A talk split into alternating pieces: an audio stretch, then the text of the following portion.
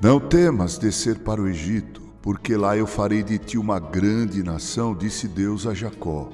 Também disse Deus: Eu descerei contigo para o Egito e te farei tornar a subir, certamente. Isso está registrado em Gênesis 46, versículos 3 e 4.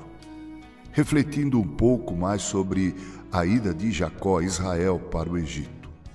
Jacó deve ter estremecido diante da ideia de deixar a terra da peregrinação de seu pai e ir habitar entre pagãos estrangeiros.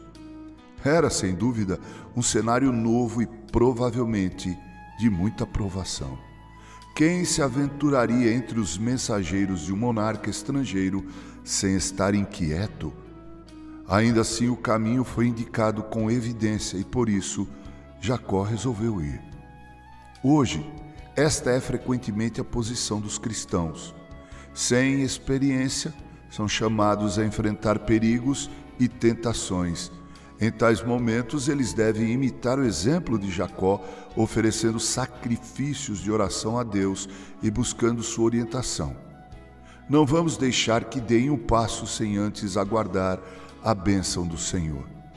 Então terão o companheiro de Jacó como seu amigo e socorro como é abençoador sentir-se seguro de que o Senhor está perto em todos os nossos caminhos e se digna a descer as nossas humilhações e banimentos conosco.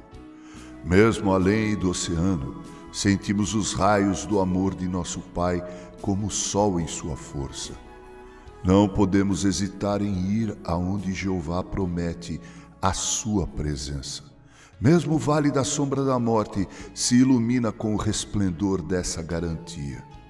Seguindo em frente com fé em seu Deus, os cristãos terão a promessa de Jacó. Eles serão trazidos de volta, seja dos problemas da vida ou das câmaras da morte. A semente de Jacó saiu do Egito no devido tempo, e da mesma forma deverá o fiel passar incólume pelas tribulações da vida e pelo terror da morte. Exercitemos a confiança de Jacó. Não temas, é a ordem do Senhor e seu divino encorajamento àqueles que, sob suas ordens, estão se lançando a novos mares. A presença e preservação divina impedem a incredulidade do medo.